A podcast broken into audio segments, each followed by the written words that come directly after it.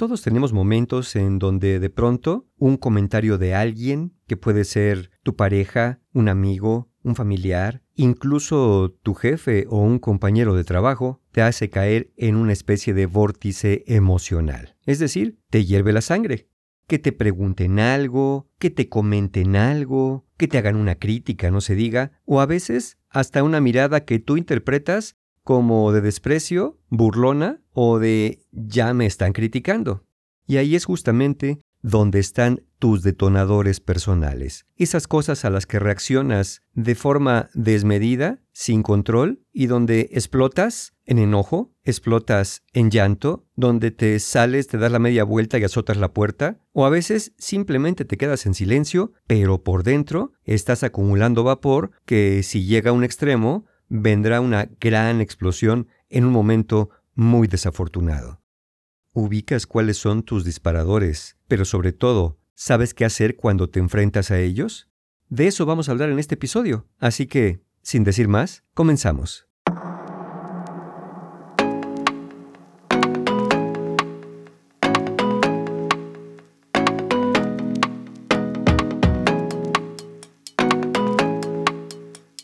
¿Qué tal? ¿Cómo están? Soy Mario Guerra y les quiero dar la bienvenida a este mi podcast en la voz de Mario Guerra.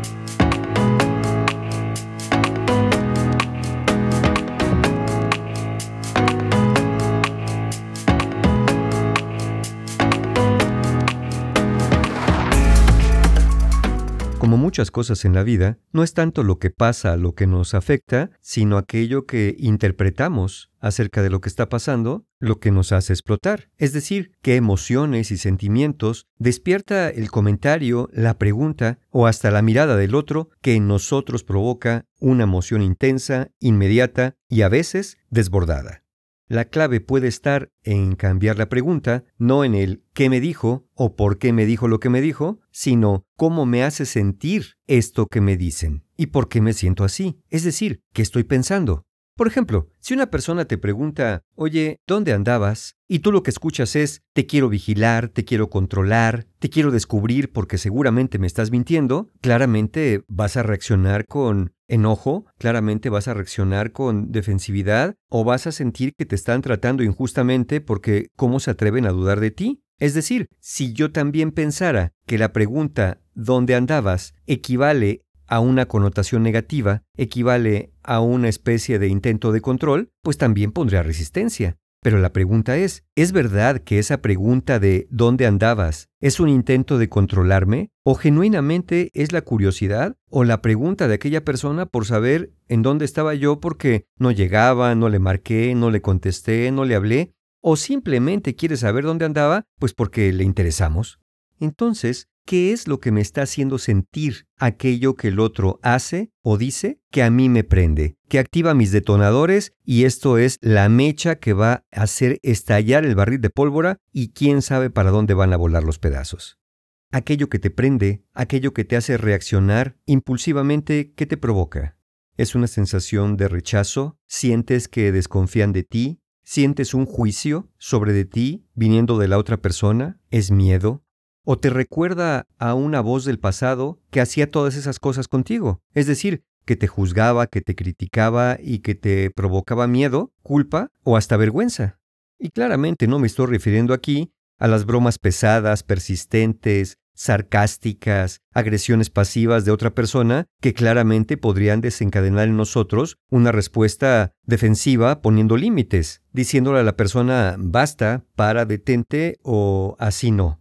No, aquí me refiero a los comentarios cotidianos, preguntas, actitudes de cualquier persona que a ti te encienden de pronto y que tú mismo, tú misma sabes que cuando ya reaccionaste y te subiste hasta la azotea, luego no sabes ni cómo llegaste ahí y mucho menos cómo bajarte, porque ahora pues efectivamente ya montaste una escena por algo que en perspectiva desde afuera parecía no tener tanto y que sin embargo desde adentro, como ya dije, en ti se está correspondiendo con un detonador, con aquello que tú sientes que te han querido decir más allá de lo que te pudieron haber dicho.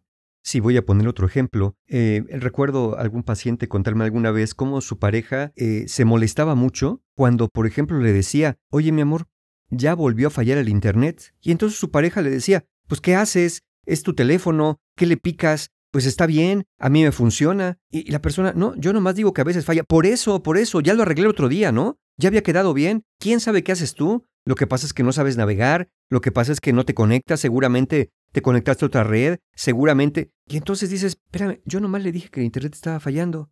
Claramente después, con el tiempo, teniendo varias conversaciones con la pareja, obviamente a través del proceso de terapia, se descubrió que cuando aquella persona le decía, oye mi amor, está fallando el Internet, el otro escuchaba, a ver si ya lo arreglas, bueno para nada, porque esto no ha quedado bien. Es decir, una persona solamente decía, hacía un comentario acerca de algo que sí estaba pasando, como la falla de la señal, que uno qué culpa tiene que la señal del Internet falla a veces, pero la otra persona se sentía responsable de tener que arreglar el fallo del Internet y descubrimos también que era de cualquier cosa, que si llegaba un cargo doble de la tarjeta, empezaba a dar explicaciones, no, pues es que yo no lo hice, pero es que vamos a ver, y es que se ponía ansioso, muy ansioso, de cualquier tipo de comentario que aunque no tuviera que ver, se lo adjudicaba como aquel que tenía que resolverlo por obligación. Evidentemente, si uno piensa de esta manera, es claro que cualquiera se puede sentir abrumado o abrumada por tener que resolver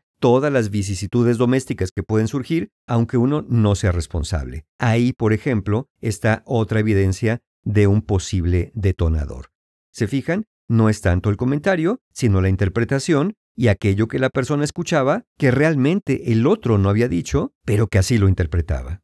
Muchas personas tienen problemas para entender sus reacciones emocionales y como no las entienden y simplemente dicen, pues es que así soy, si ya me conocen, ¿para qué me dicen? Entonces dejan de intentar, se quedan como esclavizados o esclavizadas ante esas respuestas, como si verdaderamente no se pudiera hacer nada. Pero como ya dije, de lo que no se dan cuenta es que no están respondiendo a lo que sucede, sino a un cúmulo de emociones y sentimientos apelmazados en el alma, lo diría yo así, que se empiezan a agitar en el interior cuando vienen aquellos detonadores que inconscientemente están almacenados como botones que al apretarlos abren las compuertas, como dije al principio, de la furia, del llanto, del reclamo, de la falta de respeto, vamos, de cualquier mecanismo, instrumento, herramienta o arma defensiva que tengamos en nuestro arsenal psicológico, porque nos tocaron partes muy sensibles, nos tocaron botones que detonan en nosotros esas respuestas. Y esto no es exactamente igual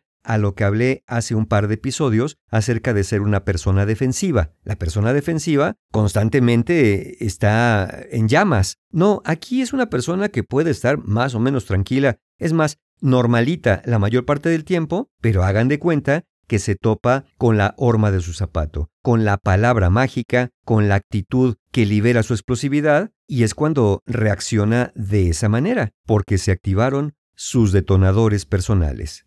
En otro ejemplo de terapia, recuerdo que alguien una vez me contó que tuvo también un incidente con una pareja porque le dijo un día, oye, mi amor, fíjate que voy a pasar a la farmacia y luego voy a pasar a recoger a los niños a la escuela. Y la persona le contesta a su pareja, ok, está bien. Sale y le marca el teléfono y le dice, oye, mi amor, estoy pensando, ¿y si primero pasas por los niños a la escuela, porque ya ves que luego se hace mucha gente a la salida, y luego pasan juntos a la farmacia? Bueno, la persona reaccionó, claro, soy un imbécil, todo lo elijo mal, todo lo pienso mal, pero claramente tú siempre has pensado que yo no sirvo para nada, no puedo ni siquiera planear bien ir por los niños a la escuela. Y la persona, no, es que nomás estoy diciendo, por eso, por eso, estás diciendo que todo lo hago mal. O sea, ¿se fijan en esa vulnerabilidad? ¿Estás diciendo que todo lo hago mal cuando solamente le hizo la sugerencia de por qué no pasas primero a un lugar y luego pasas al otro? Y claramente, cualquiera podría decir, bueno, Mario, cuenta la historia completa. A lo mejor aquella persona constantemente le estaba picando y corrigiendo y diciendo cosas. A lo mejor sí, pero aún así, si son sugerencias, uno simplemente podría contestar, fíjate mi amor, que tienes razón, qué buena idea, lo voy a hacer así. O no, ¿sabes qué? Como ya tengo planeado el camino, creo que me voy a quedar con mi fórmula, con lo que ya tenía pensado. Y así se soluciona. Es decir, o sigue la sugerencia o no sigue la sugerencia. Lo malo sería seguir la sugerencia por sentirla como una obligación o no seguirla por hacer el berrinche y decir, ahora hago las cosas como a mí me da la gana aunque aquello que me dijeron me pueda parecer incluso a mí una mejor idea. Pero como en este ejemplo, seguramente a aquella persona le tocaron el botón que activa el sentimiento de ser un imbécil, pues entonces, obviamente, cualquiera de nosotros, si genuinamente se sintiera atacado y acusado de ser un imbécil, es posible que reaccionara con enojo por sentir que nos están tratando injustamente. Y ya como cereza del pastel, para acabar con este ejemplo, pues es claro que si tú sientes que la otra persona te está queriendo decir que eres un imbécil, que no sirves para nada, que no sabes nada, pues en ti se van a disparar sentimientos, reacciones emocionales de humillación, de inadecuación y de insuficiencia. ¿Cómo no sentirnos mal cuando damos por hecho algo que puede que no esté pasando, pero que nosotros tenemos la certeza, o mejor dicho, la interpretación de que exactamente eso es lo que nos han querido decir. Parece que ya quedó claro que estos detonadores que tenemos se mantienen en el inconsciente, se activan no siempre muy frecuentemente, pero cuando se activan tienden a ser muy explosivos. Entonces, ¿de dónde vienen? Bueno, cuando tenemos estas respuestas emocionales tan intensas, aparentemente desproporcionadas, es muy probable que aquello, el origen de aquella mecha, esté en nuestro pasado. Los sentimientos, palabras, gestos que desencadenan nuestras emociones muy frecuentemente tienen conexiones directas con las formas en que fuimos vistos, en que fuimos tratados y las actitudes a las cuales estuvimos expuestos. Lo que quiero decir acá es que esas interpretaciones que hacemos se conectan directamente con experiencias dolorosas con recuerdos tempranos que al menos de manera inconsciente quedaron almacenados y que al identificar alguna actitud para nosotros similar, aunque no sea exactamente igual, pues van a sonar las alarmas de peligro, las alarmas de exclusión, las alarmas de rechazo, que van a activar precisamente estos botones que provocan la respuesta defensiva. A lo mejor tienes recuerdos de haber sido constantemente criticado o criticada por alguno de tus padres, hermanos mayores, abuelos o alguien que tenía alguna autoridad en tu familia.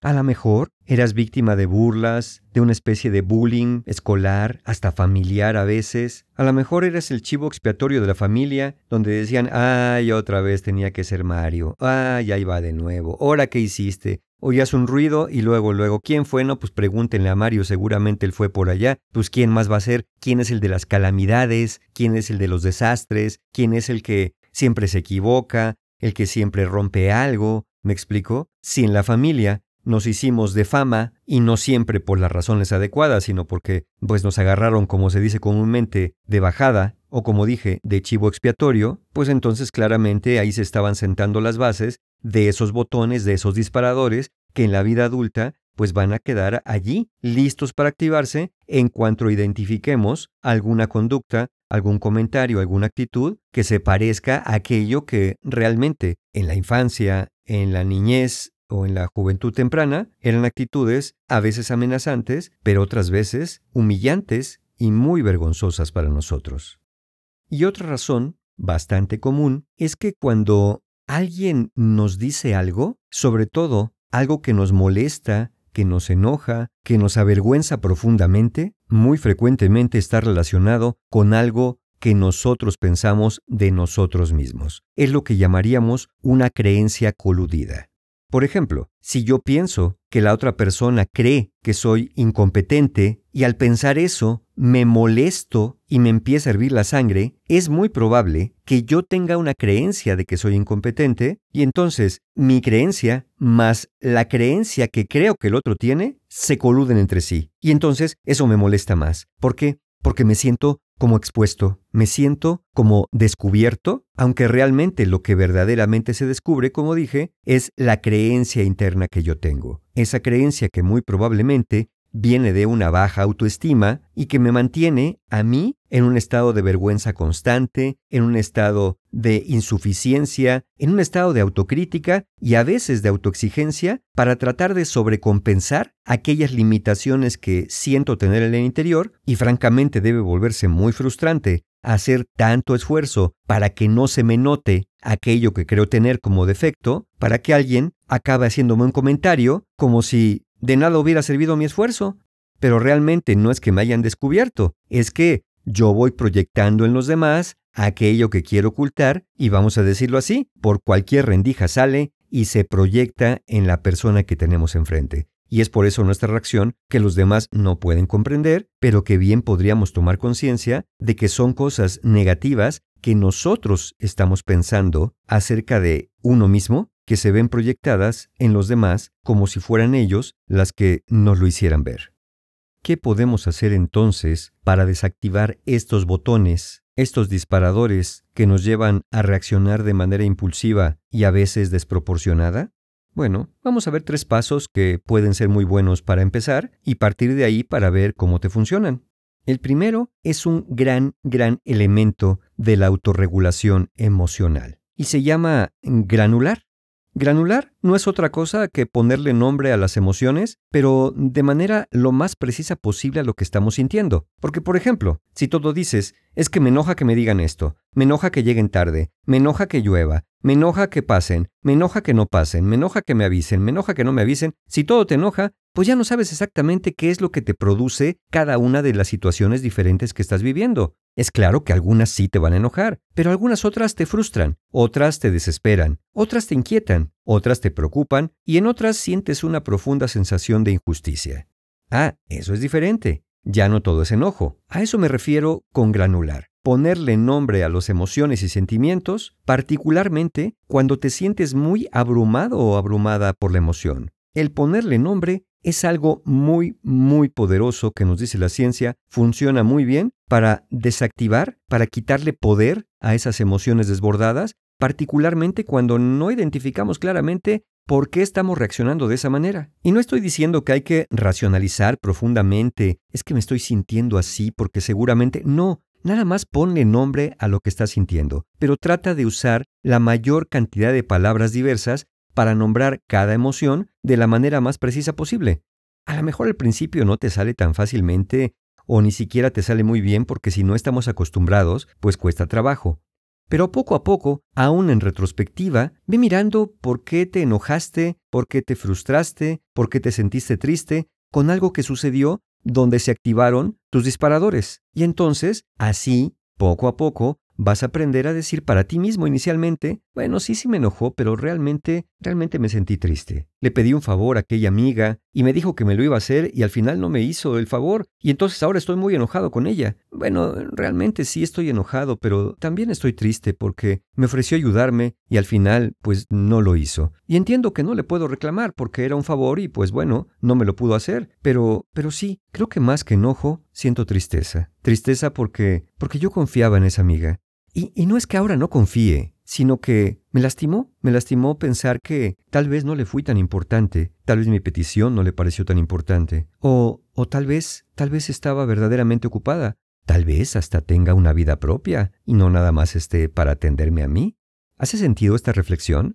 Es un ejemplo lo que acabo de hacer, obviamente, pero es para, para ver cómo vamos construyendo, a partir de la granulación, otras historias, nos mueve a otras reflexiones y nos aleja de los disparadores de yo no le importo, abusó de mí, pero ni es tan buena amiga, pero entonces ya va a ver, y el día que me pida un favor, ¿me explico? Entonces, granular es la primera herramienta poderosa, o el primer paso en esta serie de tres, como he dicho. Vamos a decirlo así, granular, es decir, ponerle nombre específico a las emociones, nos ayuda a calmarnos y sentirnos más equilibrados, hasta yo diría, un poco más reflexivos. El segundo elemento es mirar hacia adentro, es decir, hacer una pausa para descubrir y describir para ti qué sensaciones corporales, qué imágenes mentales, qué sentimientos en el mundo emocional y qué pensamientos están pasando por tu cabeza o estuvieron pasando si lo ves en retrospectiva, al momento en que se activaron tus disparadores. A lo mejor sientes algo en el estómago, a lo mejor es algo que recorre de pies a cabeza como un balde de agua fría, a lo mejor te empiezan a sudar las manos o te empieza a temblar un párpado. A lo mejor cuando piensas en las imágenes mentales que vienen a ti, vienen imágenes de estar siendo regañado, criticado o juzgado por una figura de tu infancia. A lo mejor en los sentimientos como ya dije en el paso pasado, son de vergüenza, culpa, remordimiento, y en tus pensamientos está toda la conclusión de las observaciones anteriores, que es precisamente lo que realmente activa tus disparadores. Se burlan de mí, me critican, no me aprecian, no me comprenden, no me tienen paciencia, me tratan injustamente, y tener claridad en todo esto, sensaciones físicas, imágenes mentales, sentimientos y pensamientos, también te puede ayudar a clarificar el porqué de tus detonadores y con eso tenerlos más ubicados para que gradualmente, con cada vez que los vas identificando, te puedas anticipar a ellos en la siguiente vez. Este sencillo ejercicio de sensaciones, imágenes, sentimientos y pensamientos te puede dar una gran cantidad de información sobre las cosas que te detonan. ¿Para qué sirve esto? Como dije, para anticiparte para la siguiente vez, pero también para entenderte a ti mismo o a ti misma, para tener autoconocimiento, que evidentemente no es poca cosa. Y obviamente cuando hagas todo esto, aquel paso de identificar y nombrar emociones y después identificar sensaciones, imágenes, sentimientos y pensamientos, pues vas a descubrir heridas, vas a descubrir elementos traumáticos que probablemente has venido arrastrando por años sin darte cuenta. Es decir, han sido creencias y pensamientos parasitarios que sin tú ser consciente de ellos te han ido absorbiendo, robando la energía y provocando reacciones que afectan profundamente tus vínculos y tus relaciones con otras personas e incluso tu propia relación contigo mismo o contigo misma. Para esto, pensando en esto, en que vas a descubrir heridas, en que vas a descubrir piedras, en que vas a descubrir traumas, pues el tercer elemento tiene que ver con eso. Y esto se llama, precisamente, el reconocimiento. Sí, reconoce que tú, como todos nosotros, de una forma u otra, hemos sido afectados por vivencias tempranas cuando éramos muy vulnerables, particularmente por aquellas vivencias que tenían un componente emocional y que venían de figuras importantes para nosotros, evidentemente como nuestro padre, nuestra madre o cualquier persona significativa de nuestra familia. Reconoce y acepta. Sí, sí, eso pasó, eso pasó, y el pasado no va a cambiar. Uno no compra el periódico del día para con él cambiar los hechos del día anterior. Uno compra el periódico para leer lo que pasó, pero uno no puede cambiar lo que dice el periódico del día. Es decir, nada más está dando cuenta del pasado, pero no sirve para cambiarlo. Ni ese es el propósito y si lo pensamos bien, aunque nos gustaría, pues ni siquiera lo necesitamos. Es como dije, reconocer y aceptar que lo que pasó pasó y no pasó de otra manera. Y no es que diga yo que no importe, porque lo que te pasó a ti pudo haber sido muy importante para ti. Lo que digo es, es la aceptación no del estoy de acuerdo y bueno, pues ya ni modo. No, es la aceptación de sí, sí, así pasó, y por más que me hubiera gustado que no hubiera pasado de esa manera, así fue como pasó. Eso fue mi vivencia, esa fue la infancia que tuve, esos fueron los padres y la familia que tuve. Y también ese fui yo en ese contexto, con esas reacciones, con esa vulnerabilidad y con esas creencias que yo aprendí a desarrollar y que hasta este momento todavía no había hecho nada para mirarlas con otros ojos. Y tú me podrías decir, bueno Mario, ¿y de qué sirve reconocer y aceptar? Bueno, si reconoces y aceptas, entonces te vas a dar cuenta que lo último que tienes que hacer es seguirte identificando con lo que sucedió y permitir que eso te defina. Es decir, yo no necesariamente soy lo que me hicieron creer que soy. Es reconocer que fuiste visto a través de la mirada de otros, pero que esos otros, igual que tú, igual que yo, miran la realidad a través de filtros. Y ve tú a saber cuáles eran los filtros de aquellas personas que nos vieron en ciertos momentos de nuestra infancia, juventud, que les hizo pensar de nosotros lo que sea que hayan pensado. Pero es muy difícil sostener que si nos vieron con el filtro de que éramos la joya de la corona, realmente seamos la joya de la corona, ¿no es cierto? Bueno, de la misma manera, si nos vieron con el filtro de que éramos insuficientes, de que éramos incompetentes, rebeldes, incapaces o tontos, es muy poco probable que hayamos sido todo eso y que más bien nos estuvieran viendo a través de esos filtros, que muy probablemente, si me lo preguntas, son los mismos filtros con los que aprendieron a ver, porque son los mismos filtros con los que aprendieron que ellos también fueron vistos.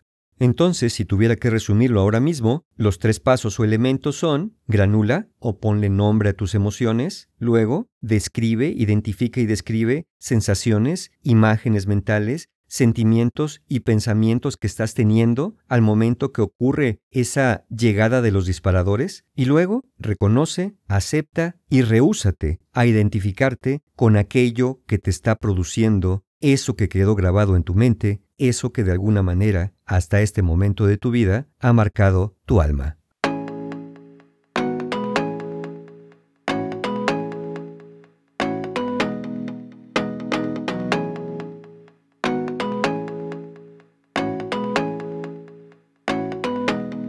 Ahorita que acabo de recapitular lo que dije en este episodio, me, vino a la memoria lo que algunos pacientes me dicen cuando en terapia hablamos y de pronto me preguntan.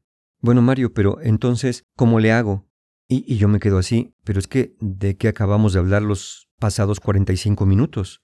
Y me responden, bueno, sí, pero es que yo quería que me dieras así como un paso muy concreto para ya cambiar. En este caso de lo que hablamos hoy, que me dieras una herramienta, un paso casi mágico para que ya no se activen mis botones y mis detonadores.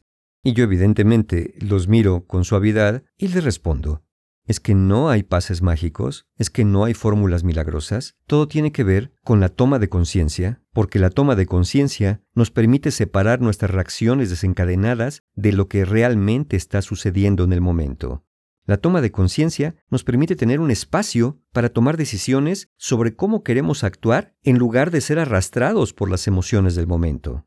La toma de conciencia es lo que realmente nos empodera, no las emociones sin control, como a veces nos hacen sentir. Pero sobre todo, la toma de conciencia mejora nuestras relaciones, como dije, con nosotros y con los demás, por supuesto. Y claro, si tuviera que agregar un ingrediente final, yo agregaría la perseverancia. Y la agregaría porque es claro que aunque tú pusieras en práctica estos tres elementos, o algunos que tú quisieras poner en práctica para liberarte de aquellos detonadores involuntarios, es claro que vas a recaer. ¿Por qué? Porque estás reaprendiendo a relacionarte con tu mundo emocional y es natural que en ciertos momentos, cuando verdaderamente haya botones que te aprieten, que sean muy importantes para ti, vas a recurrir a los viejos métodos, vas a recurrir a los viejos caminos. Pero para eso está la perseverancia. Sí, recaerás, pero volverás a salir. Volverás a recaer, pero volverás a salir y eventualmente dejarás de recaer y ya no tendrás que salir porque ahora te mantendrás en un camino distinto. Nos escuchamos el próximo episodio, aquí, en la voz de Mario Guerra. Hasta pronto.